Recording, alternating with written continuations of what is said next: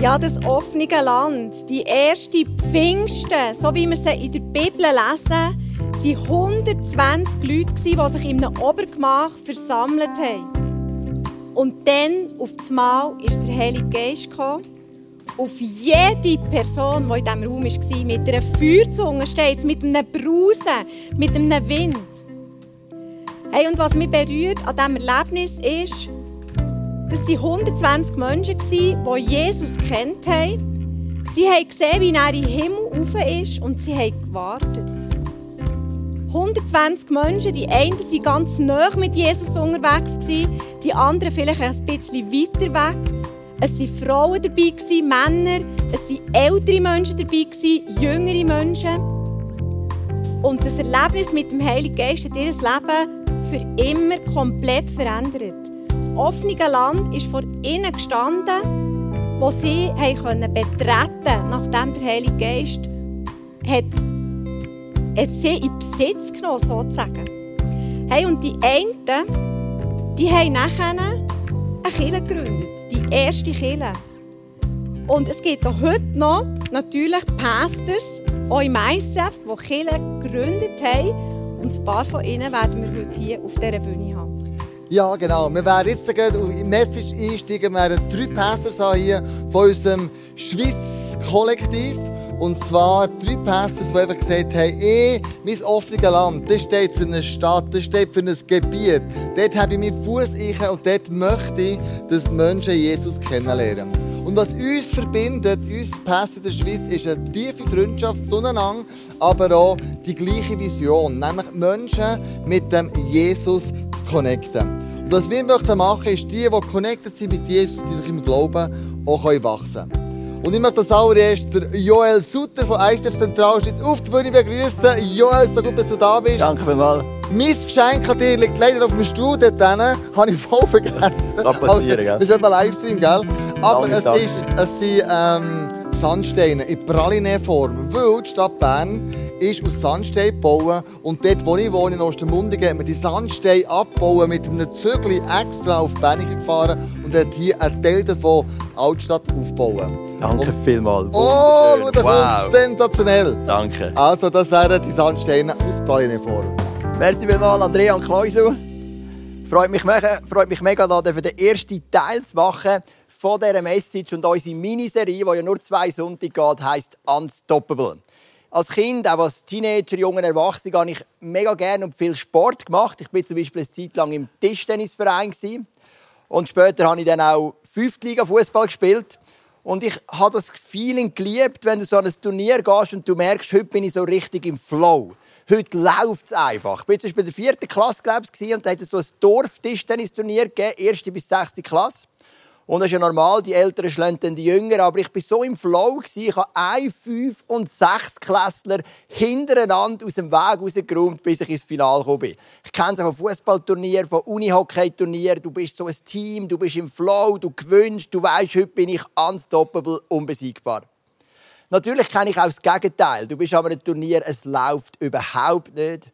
Bringst keinen Fuß von den anderen, bist ständig am Zweifeln und am Fragen oder bist sogar vielleicht mega gute Einzelspieler, aber es passt irgendwie als Team einfach überhaupt nicht zusammen.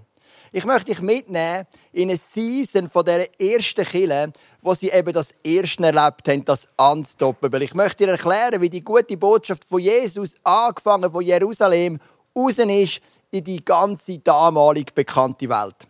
Es hat eigentlich schon angefangen, ganz am Ende vom Matthäus-Evangelium. Jesus nimmt die Jünger zusammen und gibt ihnen einen Auftrag. Er sagt, ich gebe euch den Auftrag, in die ganze Welt zu gehen und die gute Botschaft von Jesus überall zu predigen. Und dann sagt er, tauft die Leute, lehrt ihnen alles zu halten, was ich euch geboten habe. Dann, wenn wir in ein, in ein weiteres Buch gehen, in die Apostelgeschichte, kurz bevor Jesus in den Himmel aufgeht, auffahrt, der auffahrt, wo wir ja vor zehn Tagen zusammen gefeiert haben, sagt Jesus zu den Jüngern, ihr werdet, ihr werdet Kraft vom Heiligen Geist empfangen. Ihr werdet meine Züge sein, angefangen in Jerusalem, dann in Judäa, in der nächstgrößeren Region und dann bis ans Ende der Welt. Also Jesus wiederholt den Auftrag, gönnt in die ganze Welt, gerade zweimal. Dann kommt Pfingsten, wo dir Andrea schon erklärt hat. Die Jünger kommen zusammen, plötzlich fällt der Heilige Geist und es passiert ein Sprachenwunder. Jeder kann in einer anderen Sprache reden. Du musst wissen, es gibt ein paar jüdische Viertage, wo alle Juden von der ganzen damaligen bekannten Welt auf Jerusalem ziehen. Das war dann immer so ein Riesenfest. Und eines von diesen Festen ist das Wochenfest oder wie man es dann später auch genannt hat, das Pfingstfest. Die sind alle dort und plötzlich haben die gemerkt, jeder redet in meiner Sprache. Und du merkst zweimal, hat Jesus zu den Jüngern gesagt, gehen in die ganze Welt. Und ab Pfingsten hat er das Sprachenwunder gemacht. Und vielleicht denkst du, gut, das ist ja logisch, was jetzt passiert. Jetzt sind die Christen zusammengekommen in Jerusalem und haben gesagt, komm, jetzt teilen wir uns die Welt auf. Der eine hat vielleicht gesagt, weißt, ich übernehme Thailand. Ich gehe hier oben, oder? Der nächste hat gesagt, weißt, ich bin eher so ein der Typ für die Einsamkeit, so der kontemplative, mystische Typ. Ich gehe sonst auf Sibirien. Da hat es wenig Leute und viel Land. Der dritte war vielleicht so der, der gerne ein bisschen, ein bisschen Fest geht, ein bisschen Party, pulsierende Städte. Er gesagt, ich übernehme so Shanghai oder Dubai oder New York wäre noch frei. Vielleicht hat es sogar Streit gegeben. Der eine hat gesagt, ich übernehme Indien. Der andere hat gesagt, Indien habe ich, habe wählen. Dann hat der Petrus müssen kommen, müssen schlichten. Er hat gesagt, im Fall Indien glaube ich Platz für zwei. Du musst keine Angst haben. Und ich gesagt, was wirklich meinst? Ich gesagt, ja, ich glaube, da wohnen noch viele Leute. So hätte es doch sein sollen Aber weißt was ist in Wirklichkeit passiert? Nichts. Gar nichts. Die ersten sechs Kapitel der Apostelgeschichte erzählen uns ausschließlich Geschichten der Gemeinde in Jerusalem. Die ersten Christen, trotz dem Auftrag von Jesus, trotz dem Sprachenwunder ab Pfingsten, die haben ihr Nest nicht verlassen. Und jetzt ist die Frage, was hat es denn gebraucht, dass die ersten Jünger, die Christen, sind doch ein paar Tausend, die sich taufen lassen haben, dann endlich ihr Arsch bewegt haben auf gut Deutsch und gegangen sind in die ganze Welt. Hat es nochmal einen Auftrag gebraucht von Jesus?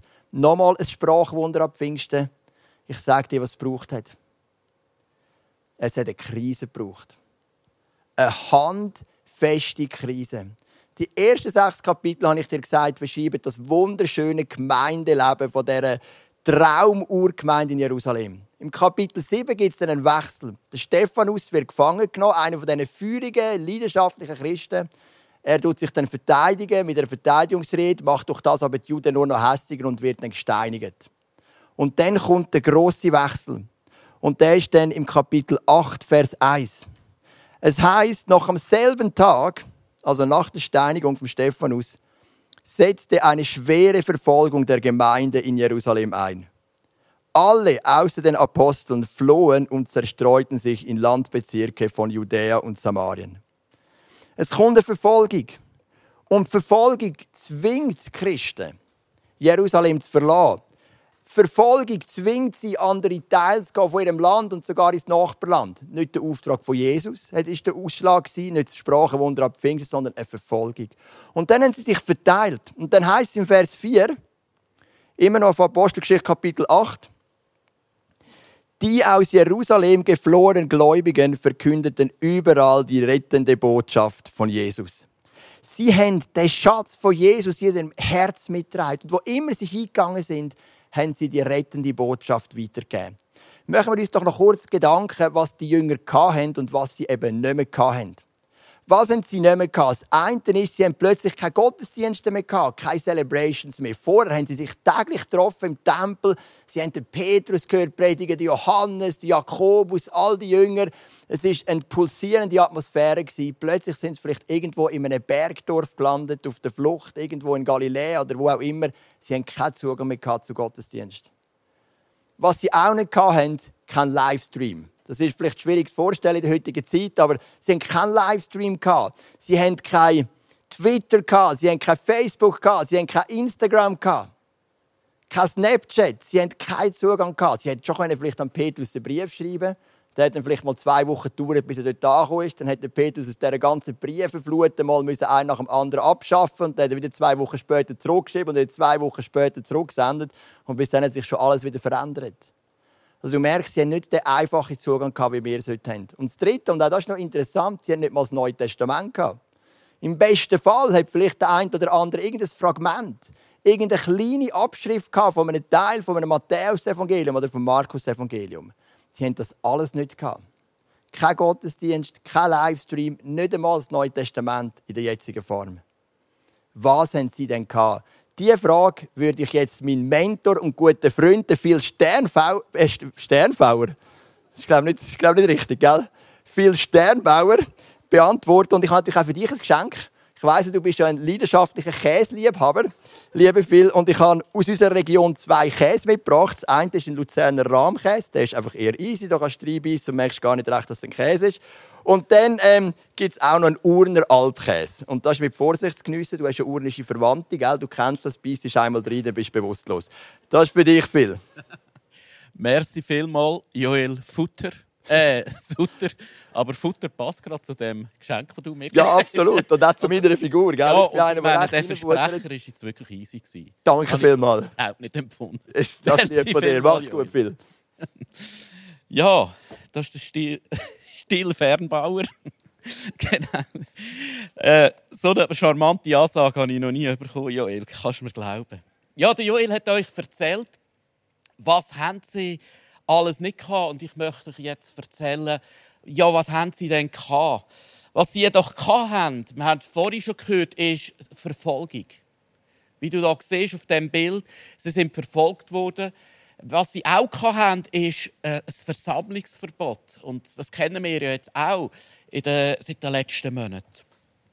Und obwohl sie ganz wenig oder nichts hatten, hat sich die geistliche Elite, die religiöse Elite, hat sich gefürchtet vor ihnen. Weil man hat gemerkt, unter ihnen bewegt sich etwas, unter ihnen ist etwas, unter ihnen ist eine Dynamik. Man hat Respekt vor dem Jesus-Movement. Und so sagt zum Beispiel der hohe Priester in Apostelgeschichte 5, 28 folgendes. Haben wir euch nicht streng verboten, jemals wieder öffentlich zu predigen und euch dabei auf diesen Jesus zu berufen? Stop it, haben sie gesagt. Hört auf predigen und redet schon gar nicht von Jesus. Also was haben sie auch noch gehabt? Ein Maulkorb ist ihnen auch noch gegeben worden. Ein Maulkorb ist ihnen verpasst worden. Und was jetzt kommt, begeistert mich und das zeigt die Dynamik, das zeigt die Präsenz von diesen Jüngern, das zeigt, wie Gott in ihnen wirkt, das zeigt die unstoppable Kille. Sie sagen nämlich, man muss Gott mehr gehorchen als den Menschen. Sie sind furchtlos Sie sind unstoppable Es war etwas, was sie hatten, was sie nicht stoppen konnten. Und lass uns zusammen lesen, was sie hatten. Sie sagen, wir sind Zeugen davon. Ebenso wie der Heilige Geist, den Gott denen gibt, die ihm gehorchen. Das ist das Geheimnis. Das ist das Geheimnis. Sie haben etwas gehabt, sie haben ein Geschenk bekommen, wie wir es vorhin auch schon gehört haben. Es ist der Heilige Geist. Es ist er allein, der sie so unstoppable macht. Also lass uns zusammentragen. Sie haben kein Gebäude gehabt, sie haben keine Celebrations gehabt, kein Livestream, kein Instagram, kein weiß ich nicht was. Alles, was sie hatten, ist der Heilige Geist Alles, was sie hatten, ist der Heilige Geist Und der Heilige Geist hat sie so ergriffen, dass sie durch sie die Unstoppable Church entstanden ist, wo gefährlich ist. In zur damaligen Zeit hat es ganz viele äh, Leute gehabt, die aufgestanden sind, immer wieder, die gesagt haben, hey, ich bin der Mann von Gott. Und die Bewegungen sind gekommen und gegangen und gekommen und gegangen. Und so hat man die bekämpft und sich überlegt, wie könnte man das Jesus-Movement stoppen. Und dann kommt ein weiser Rat vom Gamaliel und der Gamaliel ist auch der, der, der, der Mentor von Saul, von Paulus später. Und er sagt Folgendes. Geht nicht gegen sie vor.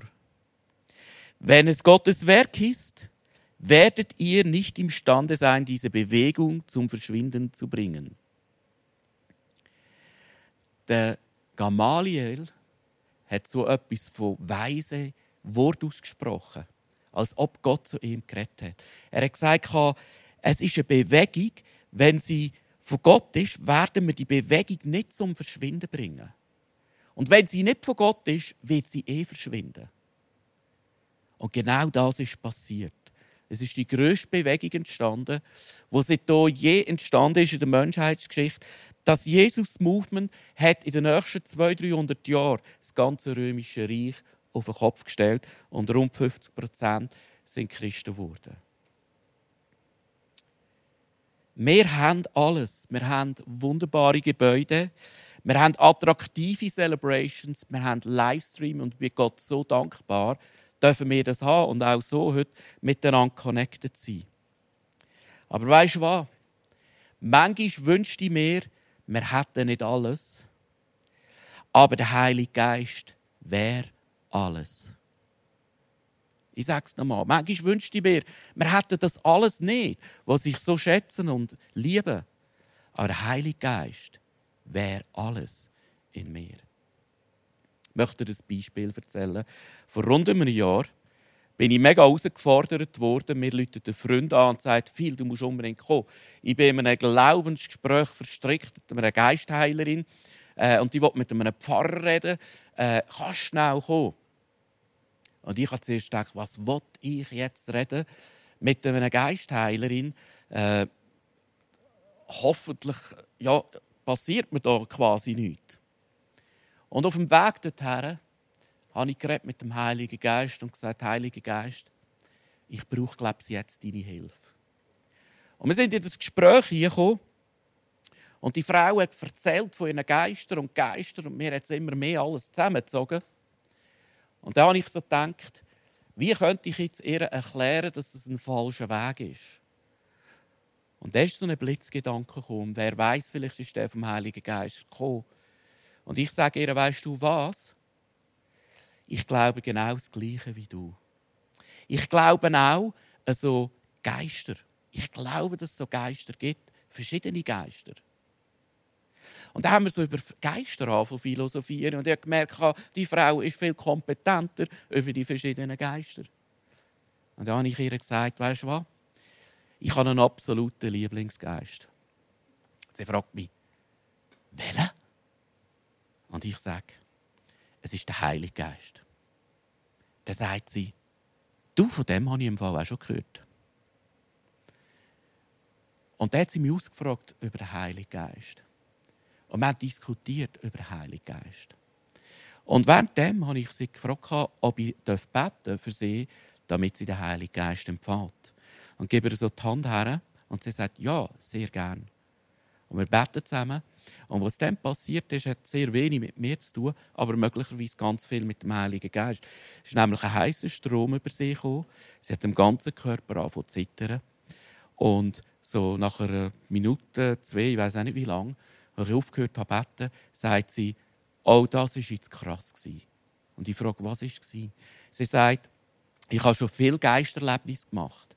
Ich habe schon manchmal erlebt, wie eine Wärme in den Körper kommt, wie, wie, wie es einem vibriert. Das war nicht neu. Aber der Geist ist ganz anders als alle anderen. Ich frage, wie ist er? Sie sagt, der Geist ist so etwas von liebevoll, von nicht vereinnahmend, von so freisetzend. Es ist überhaupt nicht beengend. Und ich habe so gestaunt, wie sie eigentlich nichts anderes als der Heilige Geist beschrieben hat. Vielleicht hast du dich auch schon gefragt, wie du den Heiligen Geist bekommst. Oder mehr vom Heiligen Geist bekommst. Weißt du, was ich gemerkt habe? Die Frage ist nicht, ob du den Heiligen Geist hast, die Frage ist, ob der Heilige Geist dich hat, ob der Heilige Geist mich hat. Lass uns nicht fragen, wie komme ich mehr vom Heiligen Geist über? Lass uns fragen, wie kommt der Heilige Geist mehr von mir über? Und genau über da wird jetzt der Matthias reden. Der Matthias Saladin vom ICF Baselland. Und ich habe dir auch ein Geschenk mitgebracht vom Mittelland. Und gewisse Leute sagen, das ist der Ort, wo es nur Nebel gibt. Ich sage dir, das Mittelland ist das Land von Milch und Honig. Milch habe ich keine mitgebracht, aber Honig. Matthias, wir haben die besten Bienen im Mittelland und ich weiss, im Baselland gibt es keine Bienen. Darum habe ich dir, lieber Matthias, ein Honigtöpfchen mitgebracht. Bitte, Philipp. Was für ein Geschenk. Fantastisch. Ja. Hey, der Schlüssel, wieso die erste Kirche unaufhaltsam war, ist der Heilige Geist. Oder? Aber der Phil hat es vorher schon angedeutet. Der, der wirkliche Schlüssel ist nicht, dass die ersten Christen den Heiligen Geist hatten. Der wirkliche Schlüssel, warum sie unaufhaltsam waren, unstoppable waren, ist, weil der Heilige Geist sie hat. Und ich möchte euch zwei Geschichten mitgeben aus der Apostelgeschichte, aus dem Bericht von der ersten Kirche. Zwei exemplarische Geschichten, die das perfekt verdeutlichen. Die erste Geschichte vom Philippus und am Ende von meinem Input eine Geschichte vom Ananias. Zuerst zum Philippus. Oder? Es kommt eine Verfolgung in ähm, Jerusalem. Die Christen werden versprengt. Sie haben sich nicht mehr treffen im Tempel. Sie sind drängt von den Aposteln. Und man könnte meinen, das Projekt Kille ist jetzt gescheitert. Oder? In der Gründungsphase alles fragil. Jetzt ist die Bewegung vorbei. Ohne Livestreams, ohne Zoom-Meetings. Aber schau, alles, was es braucht, dass sich das Evangelium von der Liebe von Gott verbreitet, sind ein paar wenige Männer, wo sich im Heiligen Geist völlig zur Verfügung stellen. Es braucht nicht viel. Es braucht nicht viel von denen. Aber wenn sich Menschen, Männer und Frauen, ganz im Heiligen Geist zur Verfügung stellen, verbreitet sich das Evangelium auf eine unglaubliche Art und Weise. Und der, Heilige Geist redet zum Philippus in der Apostelgeschichte 8 und er, er sagt ihm einfach so, gang auf diesen Weg, gang dort an, dort wirst du einen Wagen sehen, renn am Wagen hinten rein. Was für ein Auftrag, oder? Und der, der Philippus hat keine Ahnung, was das soll. Er hat keine Ahnung, wer in dem Wagen sitzt. Er weiß nicht, warum er das muss machen. Er weiß nicht, dass dort drinnen der Schatzmeister von der Königin von Äthiopien drin sitzt. Aber schau, der Philippus korcht einfach. Warum? Weil er eben nicht nur den Heiligen Geist hat, sondern weil der Heilige Geist ihn hat. Und er macht das und er steigt ein und sie haben ein gutes Gespräch. Er erzählt ihm vom Evangelium, von der Liebe von Gott. Oder? Und der Äthiopier bekehrt sich, sie halten an, dann hat es einen Tümpel und er wird tauft. Oder? Und es heißt in der Apostelgeschichte, dass er wieder in seinen Wagen einsteigt, freudig und weiterfährt nach Äthiopien. Und das Krasse ist, es ist eine kleine Begegnung. Eine kleine, eine kleine Begegnung geführt vom Heiligen Geist. Und das Evangelium kommt nach Äthiopien. Wir hören aus der Tradition, dass so Kirchen entstanden sind in Äthiopien durch diese Begegnung. Und man kann meinen, oh nein, kein Gottesdienst mehr im Tempel, oh nein, kein Livestreams, kein Instagram. Aber schau, alles, was es braucht, ist ein Mann, der sein Leben völlig im Heiligen Geist gewidmet hat. Und das Evangelium verbreitet sich mehr als ohne Krise. Und es kommt nach Äthiopien. Und um den Punkt noch viel deutlicher zu machen, tut uns die Apostelgeschichte erzählen, was dann passiert. Oder nach dieser kurzen Begegnung heißt, dass der Heilige Geist der Philippus einfach so wie entrückt, schwupps, und das heißt, er wird dann irgendwo in Ashdod gesehen, wo das Evangelium wieder verkündigt, oder? Und das zeigt uns, das ist ein Mann, der hat nicht den Heiligen Geist gehabt, sondern der Heilige Geist hat ihn gehabt. Also ist wie so gesehen, Job erledigt, ich habe einen neuen Job für dich. Und für mich ist das, für mich ist das mega ermutigend. Auf der einen Seite ist es mega ermutigend für mich, die Geschichte. Auf der anderen Seite ist es unglaublich herausfordernd gleichzeitig. Ermutigend ist es für mich, weil hier deutlich wird, dass das Projekt Kirche durch keine Krise gestoppt werden kann. Es gibt keinen Widerstand, wo die Kirche aufhalten kann, wo das Evangeliumsreich Gottes aufhalten kann. Es ist unstoppable. Im Gegenteil, eine Krise bewirkt sogar, dass das Evangelium noch weiter verbreitet wird. Und das Evangelium, die gute Botschaft von der rettenden Liebe von Gott, wo Gott zeigt am Kreuz, wo Jesus für uns gestorben ist, die verbreitet sich, wir lesen in der Apostelgeschichte, fast schon wie ein Virus, oder? Wie ein Virus verbreitet sich. Es gibt einen Kontakt von Philippus und dem Schatzmeister. Ein Kontakt. Und die Liebe überträgt sich wie ein Virus und der Schatzmeister wird infiziert von der rettenden, liebenden Botschaft von Jesus. Und er treibt die unweigerlich weiter nach Äthiopien und es verbreitet sich exponentiell. Und das gibt mir Mut. Das gibt mir Mut, weil, weil es gibt mir eine Sicherheit, dass ich weiß, dass Gott nicht überfordert ist durch das Coronavirus zum Beispiel. Nur weil uns wir uns nicht mehr treffen können, heißt das nicht, dass das Evangelium und das Reich Gottes sich nicht weiter, weiter wird ausbreiten. Das ist unstoppable. Das Evangelium und die Kirche ist unstoppable. Weißt du warum? Weil es eben Gottes Bewegung ist. Gott ist der Urheber von dieser Bewegung. Kirche ist sein Projekt und er ist mehr daran interessiert als wir. Es ist ihm ein Anliegen und er verbreitet das durch die Kraft vom, vom Heiligen Geist auf der ganzen Welt. Und das ermutigt mich unheimlich. Auf der anderen Seite fordert mich die Story auch mega raus, weil wie oft habe ich schon meine Pläne gehabt? Wie oft habe ich meine Absichten? Wie oft haben wir unsere Programme in, im Sinn, unsere Pläne im Sinn und wir, wir fragen den Geist Gottes, dass er unsere Pläne segnet und ermöglicht. Aber was? Was ist, wenn der Heilige Geist nicht primär da ist, um unsere Pläne zu ermöglichen, um unsere Absichten zu ermöglichen, sondern wir da sind, um seine Absichten zu verwirklichen?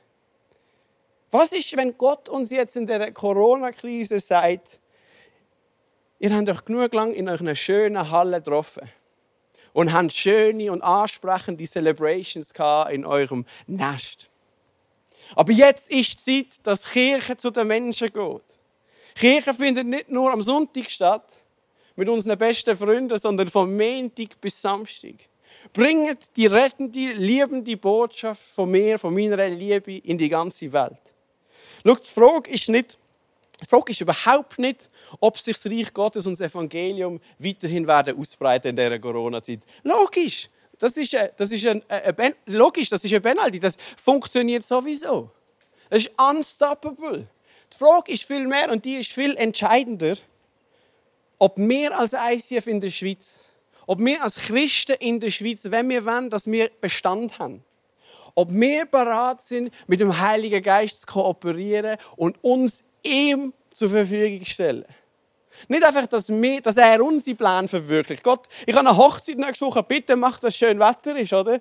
Das ist das, was wir an mich beten. Aber vielleicht ist Gott mehr daran interessiert, dass wir uns ihm zur Verfügung stellen für seinen Willen, für seine Absichten. Ich möchte schließen mit der zweiten Geschichte aus der Apostelgeschichte von Ananias.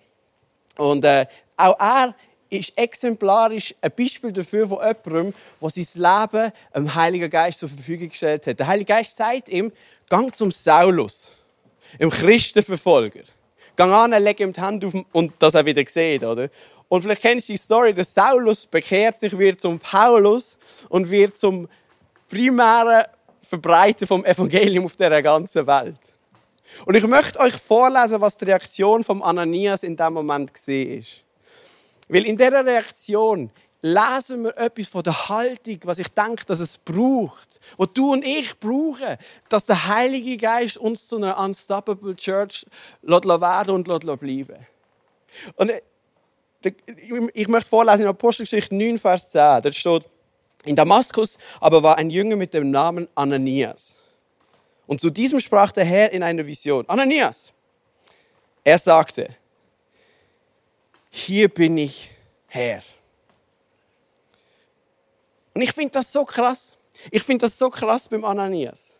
Weil er weiß nicht, was Gott von ihm will. Er weiß nicht, was Gottes Absichten sind für sein Leben.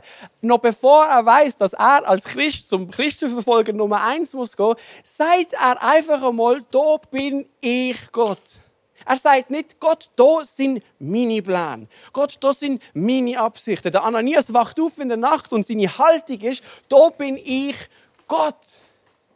Es geht nicht um meine Absichten, es geht nicht um meine Pläne, es geht um deine Absichten und deine Pläne. Und ich stelle mich als Mensch mit meinem Leben dir zur Verfügung. Und das ist die Haltung, die du und ich brauchen, wenn wir unstoppable sein wollen. Gott, da bin ich. Natürlich, als er dann gehört hat, was er zu tun hat, hat er von zweifeln und von hadern mit Gott. Er hat es dann gemacht, aber schau, das Entscheidende ist die Haltung der Bereitschaft. Die Haltung der Bereitschaft. Und ich möchte dich heute am Oben herausfordern. Wo immer du hockst in deinem Wohnzimmer, vielleicht schaust du es am Handy, vielleicht schaust du nachher den Podcast. Ich möchte dich ermutigen, das Gebet vom Ananias selber zu beten heute. Gott, da bin ich.